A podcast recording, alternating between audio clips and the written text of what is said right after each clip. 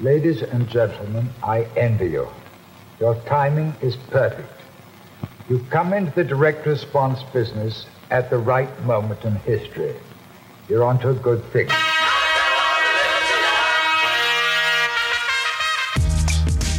¡Hey!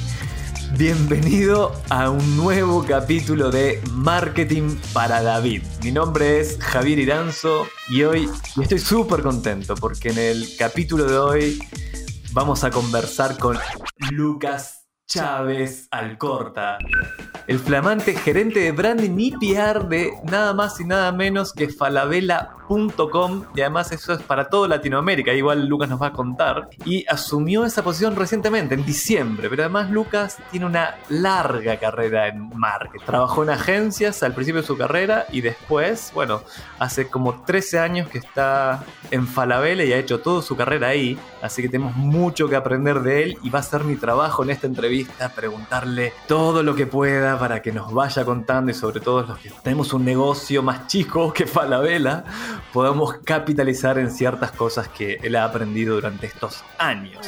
Ahora, como dato más freak de Lucas es bailarín de K-pop. Y ahora, Lucas, bienvenido a Marketing para David. ¿Cómo estás? ¿Cómo estoy? Estoy rojo de, la pena de cómo me presentaste, así flamante, gerente de branding, bailarín en Corea del Sur, más o menos. Pero no, súper contento y la verdad que súper feliz de, volver a encontrarme contigo después de hace tantos años que, trabajamos juntos, ¿no? Sí, hace, ¿qué? ¿13 años? No, no tanto, no, pero 10. 2009. Eh, hace 11, 12 años, si, si la matemática no me falla.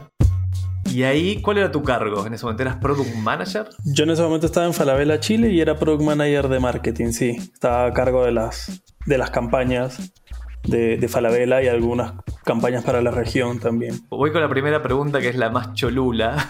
o la más. Ya, vimos que cholulo no es un término muy descriptivo, pero sí es más farandulero.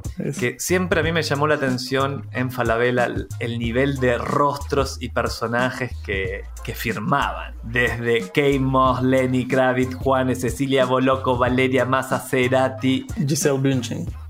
tremenda. Confirmame si es cierto, pero era la modelo más cara del mundo. Yo me acuerdo de, esa anécdota. Claro, era la mejor, la, modelo mejor pagada del mundo. Y dentro de ese mundo de celebrities de línea A, contate alguna anécdota. Anécdota.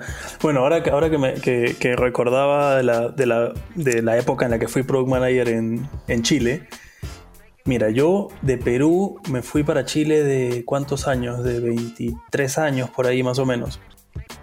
Eh, que me llevó la, la Maca Prieto y Ángela Casasa, que tú las conociste. El segundo día que yo llegué a Chile, me dijeron, tienes que ir a la casa de la Cecilia Boloco eh, porque vamos a lanzar su colección de ropa. Entonces, para que vayas viendo cómo hacemos la campaña. Y yo dije, what the fuck. O sea, Segundo día, acabo de llegar a Chile.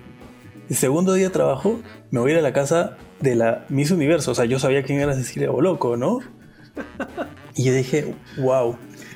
Y las reuniones con, Cecilia eran, eran en la noche, eran, no, eran reuniones como de trabajo, así entre 9 de la mañana y 6 de la tarde, no, eran como a las 8 de la noche, conversa, una conversación súper relajada.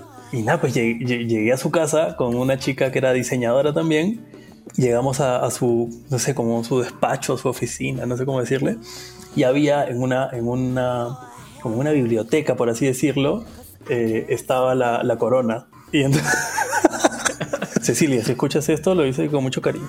Entonces, yo la verdad que para mí era como, era, no, no, más, más que un sueño, la verdad que era para mí súper interesante estar eh, haciendo la, colección de ropa, lanzar una campaña para la que fue la única Miss Universo que había tenido Chile y además que yo conocía toda su trayectoria desde, desde el periodismo, desde sus programas de televisión, desde sus entrevistas, o sea, me, parecía una persona que aparte de bellísima, inteligente también, porque, porque Cecilia me parece una mujer inteligentísima. Y en un momento que Cecilia se va, no sé, se va al, baño, a la cocina, qué sé yo, nos empezamos a tomar fotos así como con la corona para atrás. Dije, yo tengo que hacer esto, obviamente. Pero como estaba en un vidrio, eran simplemente así como fotos así haciendo el, el ademán, ¿no? De que, de que teníamos puesta la corona. Ah, eso es una anécdota, es una tontera que hicimos. Bueno, años más tarde sí me pude poner una corona de Miss Universo de verdad. ¿Cómo fue? En el 2015, en Colombia, contratamos a la, a la Miss Colombia que fue Miss Universo. Y ahí sí me tocó ir de viaje a, literal, así a la Trump Tower a las oficinas de, Miss Universe en Nueva York y el gerente de marketing estaba ahí y nos hicimos conocidos, obviamente, cerrando el deal. Y estaba ahí la corona y él me la puso y él me tomó fotos. Así que sí, conseguí foto con una corona así de, verdad. ¿Te acordás lo que sentías en ese momento? Llegaste a Chile, recién llegaba a Chile, a trabajar a Falabella, y de ahí dos días después a la casa de Cecilia Boloco, y, fuiste, y tú eras como de los dos que fueron el responsable de esa reunión, o ahí fuiste con la Maca Prieto, que era la gerente de marketing. No, yo era responsable, fui con una diseñadora. O sea, no, no, sí, tirado a la piscina. Y de a partir de ahí no paraste. Ahora, 13 años en Falabella, esa fue, o sea, ya venías bien, pues si tu segunda reunión estabas en la casa de Cecilia Boloco revisando una campaña. ¿Te acordás qué campaña era? Claro, era el lanzamiento de su primera colección de ropa. Con Falabella. Y era Con Cecilia Boloco. era, y, era, la primera colección que ella hacía. O sea, ella, para mí crear esa campaña fue súper interesante porque ella... Eh, antes de ganar incluso Miss Universo, y eso lo sé porque lo conversamos con ella y, y, también nos sirvió para crear la campaña, ¿no?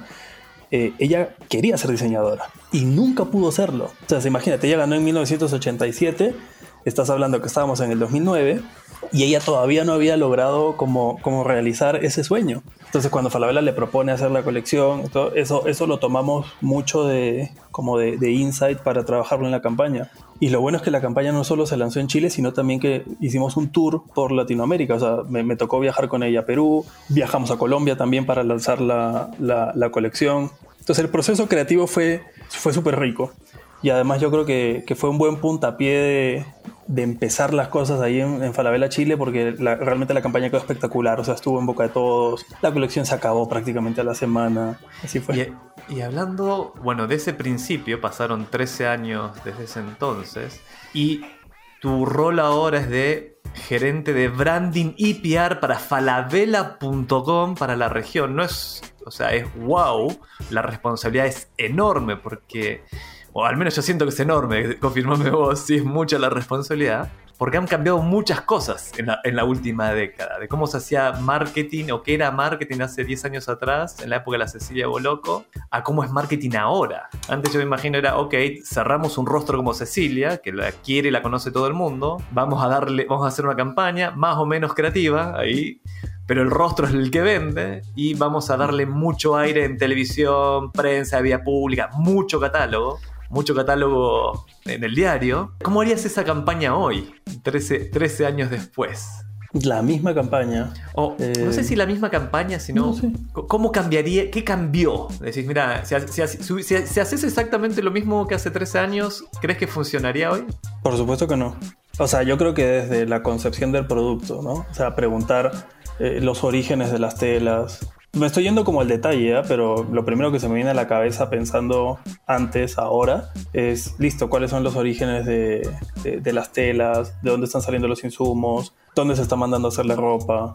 ¿No? Hay, hay, un, hay un cargue de responsabilidad por la sostenibilidad muchísimo más grande. Entonces, y además adicional a eso, eso también te ayuda y te permite poder sacar posiblemente algunas ideas que tú puedas explotar luego en, en, tu campaña. O incluso pueden hacer de esa manera, ¿no? Es como decir, listo, entonces, ok, si lanzamos una colección de ropa con Cecilia Boloco, pues de repente hagamos que la colección sea manufacturada por, eh, no sé, mujeres que sean madre cabeza de familia. Y que, ¿me entiendes? O sea, te cambia la concepción total por, por, el mismo hecho de que como, como marca uno se tiene que hacer cargo de una sociedad mejor, ¿no? De repente suena un poco idílico, pero yo creo que es, es, lógicamente parte de. Eso desde la concepción de una colección de ropa, por ejemplo, pero después para, para, para producir esto, para hacerlo conocido, de repente, no sé, no, la concepción inicial tampoco sería hagamos fotos para un catálogo.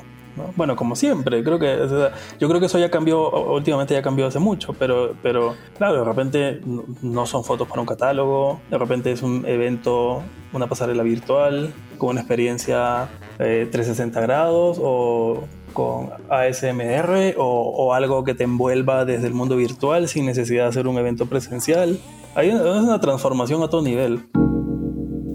Sí, absolutamente. Yo ahí me acordaba, bueno, no, lo, dije, pero yo trabajé para, ahí nos conocimos, trabajé para Falabella como agencia de marketing digital en ese entonces, varios años, como 7, 8 años. Y ahí siempre lo que empujamos fue la innovación y Falabella era un gran cliente porque invertía en, la innovación y que, invertía en esto, bueno, hagamos un desfile eh, mm. en, en por vía streaming, donde la gente pueda, vea músicos. Habíamos hecho una, campaña que se llamaba, no me acuerdo el nombre, pero eran músicos. Habíamos juntado música con moda. Entonces era un show, era un recital de varias bandas independientes y los músicos se vestían con la colección de Falabella. Entonces uno podía ver a los músicos cantar o hacer su performance y vos veías la ropa y si pasabas el mouse por arriba, cosa que hoy es medio obvio, pero en ese momento era bastante innovador, podías ir a comprar a falabella.com el, producto. Entonces, claro, ahí ha cambiado mucho. No, sin ir muy lejos, no sé, sorry que te interrumpa, pero es que me va la idea.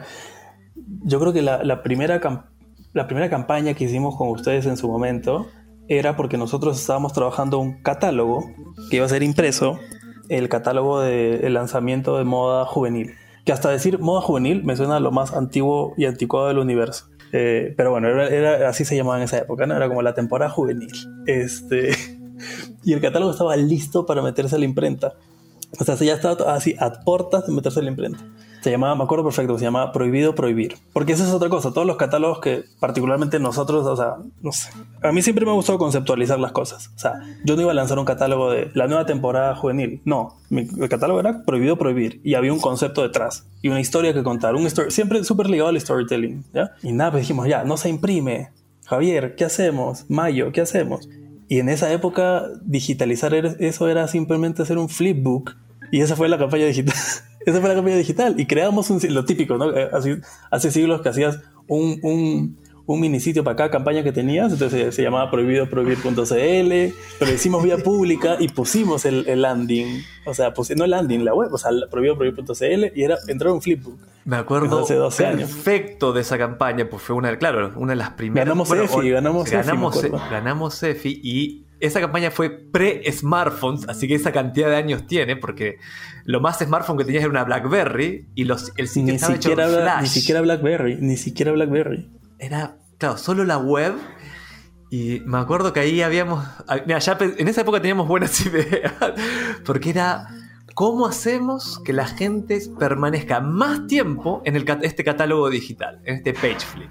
Y habíamos escondido un iPod porque existían los iPods, en una de las hojas. Mm. Entonces vos tenías que como que ir en este acordeón y si encontrabas el iPod, entonces nuestra lógica era, ah, nos aseguramos de que vean varias páginas para que el tiempo de permanencia sea mayor. Y ahí me acuerdo también de la obsesión de ahí del equipo de marketing en su momento de, claro, de no imprimir más. Era, puta, imprimir, los catálogos son re importantes, puta, es una fuente, un canal de ventas re importante, pero sentimos que se desperdicia mucho, no solo papel, sino recursos. Ahí se empezó como esta búsqueda de medios digitales. Entiendo, no, no sé si hay más catálogos, yo nunca más recibí un catálogo de Falabella en mi casa. No, no, sí, no han, no, han bajado muchísimo, muchísimo, o sea...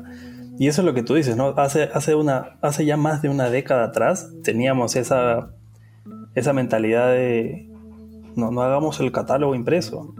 Incluso me acuerdo que la conversación de llevar el catálogo a, digital en esa época, 2009, la primera opción que se tiró no fue ese catálogo de juvenil, sino fue el catálogo de Navidad. O sea, imagínate, el catálogo de Navidad, que eso es intocable. Pero e, en ese momento nosotros, como que nuestra apuesta arriesgada desde marketing era hagámoslo con el catálogo de Navidad, no tengamos miedo, no, no va a pasar nada. Lógicamente eso no, no, pasó, han pasado 12 años y tampoco, pasa, tampoco ha pasado porque obviamente es, es, muy importante ese catálogo, pero, pero sí, lo que digo, siempre, siempre había esa hambre, ¿sabes? Como de, de querer cambiar las cosas. Hay algo que no conté en tu introducción, pero es que vos venís de agencia. Antes de trabajar en marketing, ah, trabajabas en agencias. Y también mencionaste recién que te gusta conceptualizar y buscar las ideas. ¿Cómo evaluás hoy cuando te presentan ideas, porque entiendo que te siguen las agencias o la agencia te dice, vos tenés un brief, tenés un desafío, y el trabajo de las agencias creativas es traerte una solución creativa a ese problema. ¿Cuál es tu filtro? ¿Cómo decís, esto es bueno, esto es malo? Más que tener un filtro, creo que hay factores que, no tenías antes y, tienen que ver con el entorno. El entorno siempre ha estado, ¿no? Pero, pero la, la evolución de las redes sociales y de la conversación en tiempo real, creo que te cambia mucho las perspectivas también de cómo, de cómo lanzas una idea, porque, porque una idea también tiene que tener momentum o sea, y pertinencia. Entonces, dependiendo de, la pertinencia que tenga, hay muchas ideas que son, que son timeless, o sea, da, lo mismo cuando la lances y siempre va a ser potente, ¿no? Eh, pero sí creo que saber el momento en el que la lanzas, en el que la conversación posiblemente está, está rondando en ese mismo tema, te ayuda muchísimo al éxito de la misma. Y sobre todo a, que, a conectar con la gente, que, que es, al final del día es lo más importante, eso es lo que hacemos nosotros, o sea, sea marketing, sea publicidad, sea lo que sea, lo que estamos, nosotros estamos en el trabajo de, conectar eh, personas. Mira, eso es un nuevo eslogan de Telefónica. Pero sí, estamos en eso. Y ahí, Lucas, ya puesto en un cargo de mucha responsabilidad, porque para mí, digo, te pongo estrés, es mucha responsabilidad, porque cuando decís falabella.com ¿Contra quién competís? Contra Amazon, Mercado Libre, empezás con, con todos los grandes, pero también competís con los chicos. Porque alguien que sacó una tienda de nicho, lleva la pregunta. Me acuerdo que un, el último gerente de marketing que conocí de Falabella, en una reunión, y esto lo voy a desclasificar, desclasificar el comentario, dijo, Ah, sí, sí, sí, por supuesto que es relevante la llegada de Amazon y demás pero también es relevante los especialistas. O sea, el que lanza su tienda en Shopify y está en un nicho metido que ahí cambiaron la realidad. Antes Falabella era todo. Yo iba a Falabella y compraba desde, desde una polera hasta la tele, hasta mi iPod y lo que sea, una, una multitienda. Entonces, ¿cómo con esa nueva realidad del que el consumidor tiene mil lugares para ir a elegir, ¿cómo debería ser tu Dream Team? Tanto el interno como de agencias, de colaboradores. O sea, el, equipo que trabaja en falabella.com o en el marketing de falabella.com, ¿cómo lo armarías? ¿Qué, a quién pondrías a jugar? ¿Qué características? lo que pasa es que eso, también ha cambiado muchísimo. También, ¿no? Sí, como poniendo todo en retrospectiva, porque te veo y me acuerdo del 2009. este, mira, ahora el equipo de con decirte que yo estoy en el equipo de branding y PR y el equipo de, marketing es aún mucho más grande, que lo, lidera eh, falabella.com Pablo San Martín y además de branding y PR tienes el área de performance, tienes eh, loyalty personalización, tienes eh, data y analytics, tienes distintas áreas que 10 años atrás el, el área de marketing no tenía. ¿no? Y ahora que en este momento cualquier compañía que se, que se jacte de ser actual y que, y que, es una compañía tech tiene que tener, ¿no? O sea, la visión del consumidor, ni siquiera la visión del consumidor, o sea, es la acción del consumidor motiva todos nuestros movimientos. Eso es un gran cambio y así se arman los equipos. Y mencionaste algo que no sabía, así que gracias por sacarme de la ignorancia de tantas áreas relacionadas al, conectar con el consumidor, marketing. Y es, hoy, ¿qué crees que de esa configuración, si tuvieses que llevarla a la mínima expresión, pensando en la, pyme, en alguien que tiene una tienda, digamos, o está partiendo, es un mini falabella, ¿cuáles son los roles de marketing mínimos indispensables? ¿Cómo debería ser el equipo de marketing de un mini falabella, un falabella que está partiendo? Acá hay que nada, es una opinión, no tienes una respuesta tan precisa, imagino, es muy difícil saberlo, pero... No, no, no, o sea, es como, no sé, pues creo que el, la situación más fácil que se puede poner es como que ya listo, salgo y pongo mi empresa chiquita, ¿qué, ¿qué, es lo que necesito de primeras, no? Yo sí creo que es súper importante tener a, a, un especialista, no sé si especialista, pero alguien que sepa mucho de medios digitales. O sea, lamentablemente al tú ser chico, los grandes de Google y de Facebook no, te van a voltear a mirar. Y pueda, que, y pueda que comprar la pauta sí sea muy fácil y muy intuitiva cuando estás tú navegando en, no sé, pues en, tienes tu negocio y te metes a Instagram y pagas pauta y, ya. Pero hay una inteligencia detrás que te, que, te, pueda ayudar, te puede ayudar a generar mayor tráfico y, por consiguiente mayor conversión también, ¿no? Sí creo que es importante tener de, alguna manera eh, ese talento dentro del equipo. De la mano con, con, otra persona que tenga una visión estratégica del negocio sin perder de vista de que la, la, creatividad es el ingrediente más importante para la innovación. O sea, para mí, sí, listo, yo pondría dos personas. O sea, la, una cabeza de, de, números que aparte sepa de, de, implementarte bien una pauta de exhibición y por el otro lado una cabeza que, que, tenga un poquito más el, el lado derecho del cerebro. Mira qué interesante, es como la nueva dupla, ¿te acordás la dupla creativa? Redactor, director de arte, acá es como el creativo y el, el trafficker, que se llama también, o el, el, que, el que contrata la pauta. O data, sí, ¿no? que, claro, que, tenga más sensibilidad a la data. Como, es que para mí se divide, todo se divide como el cerebro. O sea, este, unos somos más pegados a los números, otros somos más pegados a las letras. Y, así está dividido el cerebro. Es como cuando tú trabajas, me ha pasado mucho trabajar con diseñadores de moda, por ejemplo, y lanzar colecciones de ropa para diseñadores de moda. Todos los que estamos dentro del, del mundo no sé, iba a decir mundo artístico, pero eso suena mucho lulo, como dirías tú. Porque estamos dentro de los mundos de las artes, de la, de la, expresión, necesitan un cable a tierra que sepa más de estructura, administración, si no, totalmente. Vos, Lucas, cuando ves una campaña de publicidad, estás viendo YouTube y te sale un pre-roll, estás en Instagram y te sale un anuncio, estás en una story y te sale algo. Eh, ¿Cómo decís? ¿Qué te hace detener el dedo? Decir, pero críticamente, no como consumidor, decís, como marquetero, oh, esto está bueno, o por el contrario, esto, esto está malo. ¿Cuál es tu, cómo evalúas la publicidad digital? a ver, yo ahí sí soy bien crítico, pero no bien crítico de lo, de lo que se hace, sino bien crítico de lo que me puse a estudiar, porque creo que me puse a estudiar comunicaciones y publicidad, eh, sabiendo que es uno de los trabajos más este, annoying que puede existir. O sea, realmente, la si uno se pone a pensar en el fondo de las cosas, la publicidad es una intromisión. O sea, tú no estás haciendo una obra de teatro, no estás haciendo una película, no estás creando entretención tú estás vendiendo, tú estás metiéndole a la gente algo por los ojos. Y por eso el, control remoto existía para cambiar canales, pero también para pasarte los comerciales de televisión, ¿no? Eh, tu mano existe para pasarle la página del periódico, de la revista, y ahora, ¿qué haces con el skipad? ¿No? Para mí como que siempre cuando de cara a trabajar una campaña o algo es como, ¿qué hacemos para evitar el skipad? O sea, ¿no?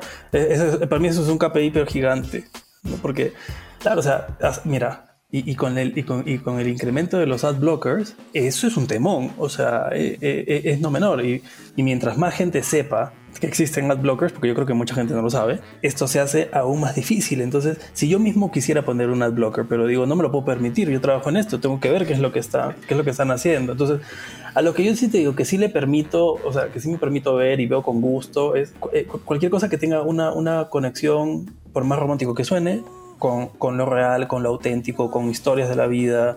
Que igual eh, puedes tener tus campañas de siempre, donde estás tratando de vender tu producto, pero ojalá que genere una conexión humana con lo que estás tratando de, de, vender, ¿no?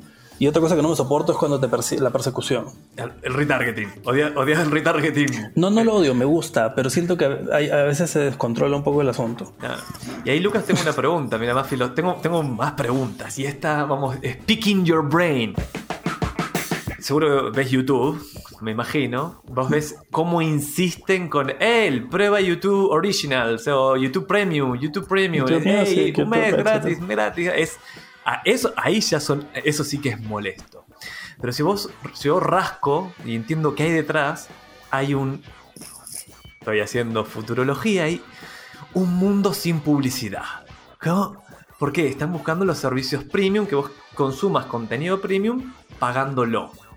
Netflix no tenés anuncios, en YouTube Premium no tenés anuncios, en Spotify Premium no tenés anuncios. Y parte de la excusa para pasarte a Premium es, hey, sin anuncios. Ese es como el, feature número uno, es no vas a tener publicidad. ¿Qué haces tú cuando la publicidad es un gran canal? Sigue siendo un canal importante de comunicación para marcas como, marcas como Falabella.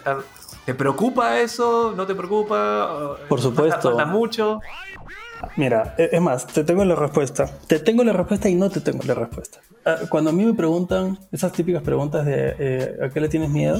o algo así, dentro de la industria, ¿no?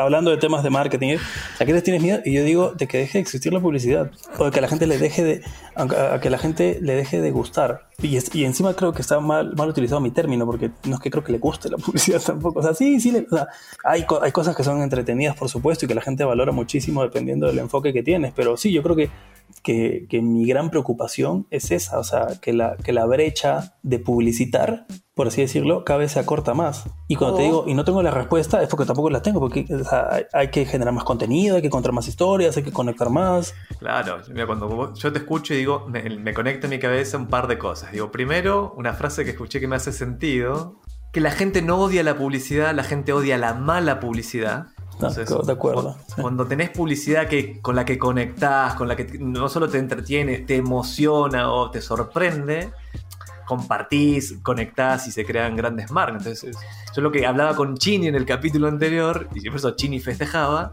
era ya, si el algoritmo es menos inteligente en saber exactamente. Porque, ¿qué hace el algoritmo? Che, Lucas, vos necesitas un nuevo curso de K-pop con no sé qué, eh, con, ¿cómo se llama esta banda? Eh, Blackpink.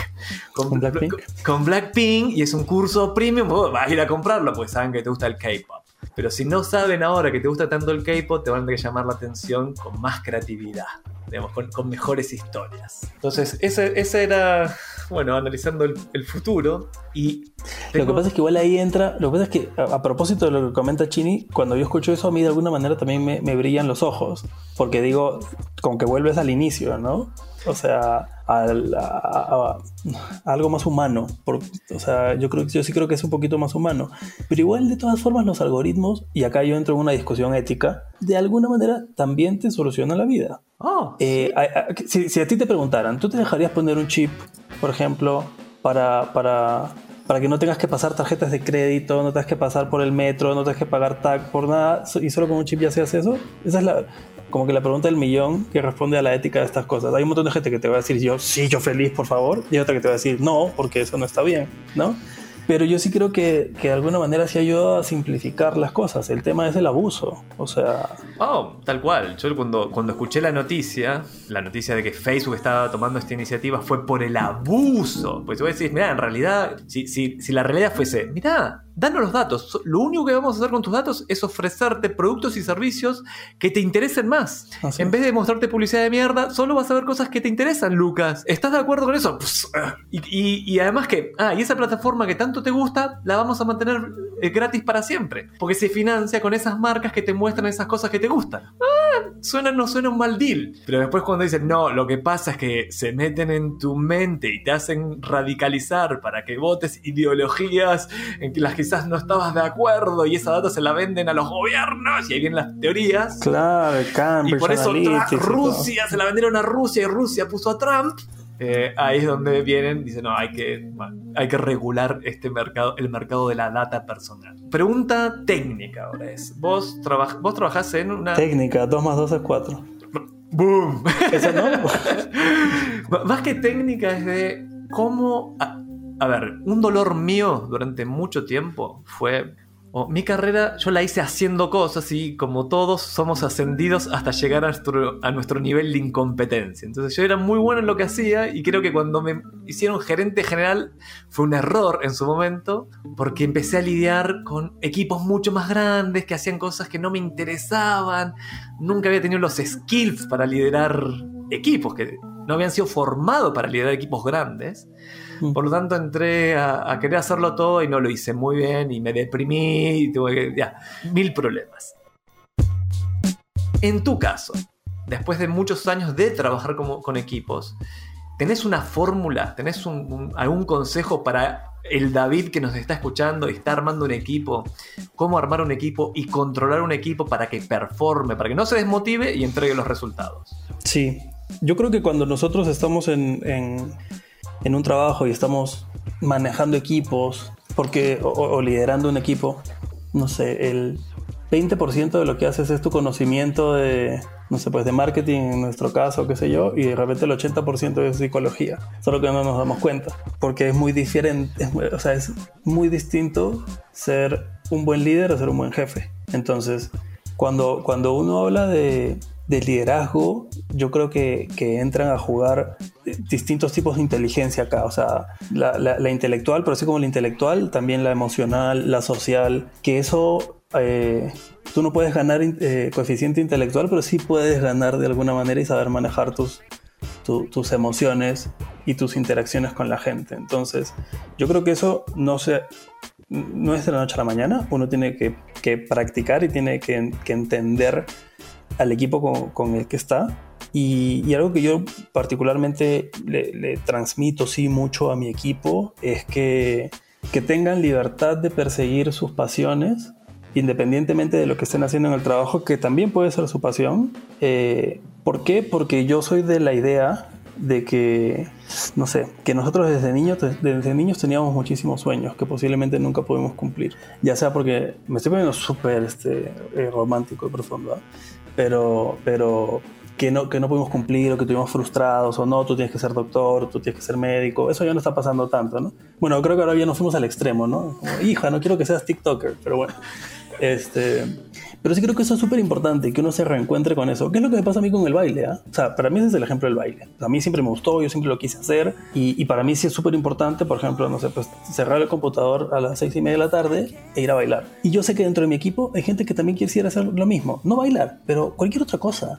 Eh, cocinar, estudiar matemática, eh, lo que fuere. Entonces yo creo que mientras tú le das la libertad de perseguir sus propias pasiones al equipo, se genera lo, lo, lo, lo que realmente también es diverso. O sea, no solo desde la diversidad entendida que siempre, siempre se habla en de acuerdo a la inclusión, de equidad de género, de orientación sexual, de, de, de, raza, de edad, etcétera, etcétera, sino también desde la explosión del conocimiento y del background. Y, y al final de cuentas eso te hace empatizar, porque no, tú ves a la otra persona, no la ves como, ah, ya, este es mi eh, controller de gestión, este es mi gerente de finanzas, este es mi gerente de marketing. No, este es Lucas, el gerente de marketing, que sé que le gusta bailar y eso. Ah, y ¿sabes qué? Yo soy el CEO y yo, a mi hija le gusta bailar. Entonces yo le voy a preguntar a Lucas, oye, ¿dónde puede bailar mi hija? Y yo al gerente de finanzas lo veré como, ah, el gerente de finanzas, pero sé que también es profesor y es académico por las noches. Y no sé quién necesita un curso de tal. Entonces, eso de alguna manera siento que humaniza a las personas y la dinámica que se crea en los equipos es totalmente distinta. Podría hablar de esto 700 horas.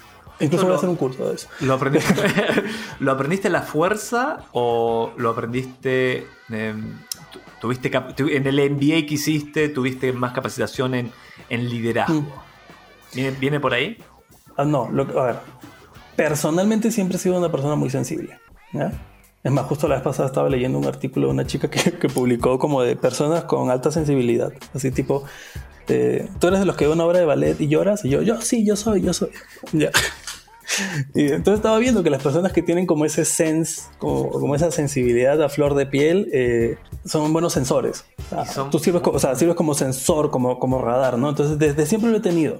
Y, siempre he sido muy conectado con, con, con, mis pasiones, con lo que realmente me gusta. Eh, y el MBA, obviamente, el, el MBA me ayudó a ponerle estructura. Porque yo creo que muchas de las cosas que pasan, que se comentan desde este, desde este lado, son muy románticas y suenan muy románticas. Pero si tú le pones eso, data, y le pones estructura y tienes herramientas y dices, mira, hay estos ejercicios para mejorar esto. Y además que eso, al final de cuentas, ayude al performance de la compañía y que sea más rentable, eso es lo más importante. Y tú ves todas las compañías que tienen éxito eh, eh, hoy en día. Son, son compañías de cultura azul, de cultura mucho más abierta, de cultura diversa. Los indicadores también son, son distintos. O sea, todos los que no están en esa movida no están teniendo negocios rentables. Eso, y eso se ve, o sea, no es, no es un secreto. Lucas, ¿es justo decir que, que ese componente, esa sensibilidad, te ayudó a hacer una carrera exitosa en Falabella como en marquetero? ¿Tenerla? Sí, por supuesto. No, por, supuesto. Es que tiene que ver mucho con, el autoconocimiento, ¿sabes? Creo que, que, mientras tú tienes claro eso, tú puedes transmitir con mayor claridad también tus ideas y las demás personas lo van a percibir de, de mejor manera y vas a generar confianza al final del día. ¿Qué es lo que la gente quiere? Trabajar en un ambiente de confianza. Lucas, te voy a hacer las últimas preguntas. Estamos llegando al final de nuestro podcast y tengo preguntas que te tengo que hacer que son obligadas. ¿Qué le dirías al Lucas de 18 años? Volver en el tiempo, volvés, decís, hey Lucas, K-pop. Eh, y no puedes decirle, no puedes decirle, empecé a bailar a K-pop. Empecé a escuchar bandas de K-pop porque no existían, yo creo. No, qué gracioso, porque esa misma pregunta. Esa misma pregunta la tengo, la tengo en un curso que estoy armando. Que es este. Tú miras tu foto de 6 años y dices, ¿qué le dirías al, al, al tú de chiquito de 5 años? Literal. Y es una pregunta súper difícil, ¿no? Eh, yo creo que de las cosas más importantes que le diría a ese Lucas, ni siquiera de 18, me voy un poco más atrás, es este que no tengas miedo. Eh, que al final del día también todas las cosas que te hacían sentir que eres diferente a los demás son cosas que tienen muchísimo valor y que no te vas a dar cuenta de la noche a la mañana sino con el tiempo. Entonces, que vas a saber apreciar esas diferencias que tú sentías como, como, no como negativas, pero sí, pues como, como que querías cambiar. Ah, te dejé pensando. No, es que es muy buena y desde el punto de vista del, del marketing es si no sos diferente, sos barato. Entonces, si sos diferente, tenés algo que aportar. Si no, sos barato. Así que es muy buen consejo. Tengo más preguntas, pero ya voy terminando. ¿A dónde crees que esta, es de entrevista? esta es de entrevista. Y dime, Lucas, eh, dentro de 10 años, ¿cómo te ves? Uy, no, qué flojera. Eso te lo voy a contestar. Paso. ¿Cómo me veo acá de 5 a 10, a 15, a 20? Siempre haciendo las cosas que, me gusten. Ojalá tener la bendición de hacer las cosas que me gustan. Y Lucas, y en este, en el corto plazo, es decir, ahora en el 2021, ¿qué se viene para Lucas? No, reventarla con este nuevo proyecto. O sea, eh, es súper apasionante eh, todo el equipo que se está formando todo lo que estamos haciendo de cara a, realmente poder, o sea, que el cliente tenga la mejor experiencia posible. O sea, sabemos que hemos cometido también errores en el pasado, estamos eh, trabajando en, poder eliminar todas las fricciones posibles y seguir manteniendo esos niveles de, calidad y confianza que la, que la marca eh, eh, toda la vida ha tenido. ¿no? y con mayor razón ahora que se abre esta, esta, esta nueva unidad de negocio de, la plataforma de e-commerce, ¿no? que es, que es falabella.com. entonces el 2021 se me viene ese 354 mil por ciento enfocado en eso. Súper contento además porque como tú lo decías al inicio, sí, es una de las cosas que también más, me, eh, más me llama la atención, como crear marca y construir marca. Construir, construir marcas que, que, que tengan una buena conexión con, con, el consumidor. Y se viene eso y nada, y me vuelta a Chile después de 13 años. Es muy bueno. A comer pastel de choclo. y tomar un pisco sour aquí y allá. Así que es muy bueno haberte tenido en este podcast. Muchas gracias por tomarte el tiempo de compartir todo lo que has aprendido o parte de lo que has aprendido con, con David, que es nuestra audiencia, es nuestro auditor. Eh, ¿dónde, si David quiere conectar con vos, quiere seguir, quiere verte, ¿cuál es el mejor medio para contactarte, Lucas? Ah, nada, ahí con mi nombre en, en LinkedIn estoy, Lucas Chávez Alcorta, y en Instagram también si quieren estoy ahí como Aló Lucas, así como suena, Aló. Aló Lucas. ¿Aló? De hola, sí. Aló Lucas, arroba aló Lucas, así. Está privado, pero si, si, quieren, ahí yo los acepto, yo los acepto. Hace, crecer esa, esa audiencia. Así que bueno, eso es todo en nuestro capítulo de hoy. Muchas gracias de nuevo Lucas y para vos David que nos estás escuchando, no te olvides, ponele onda.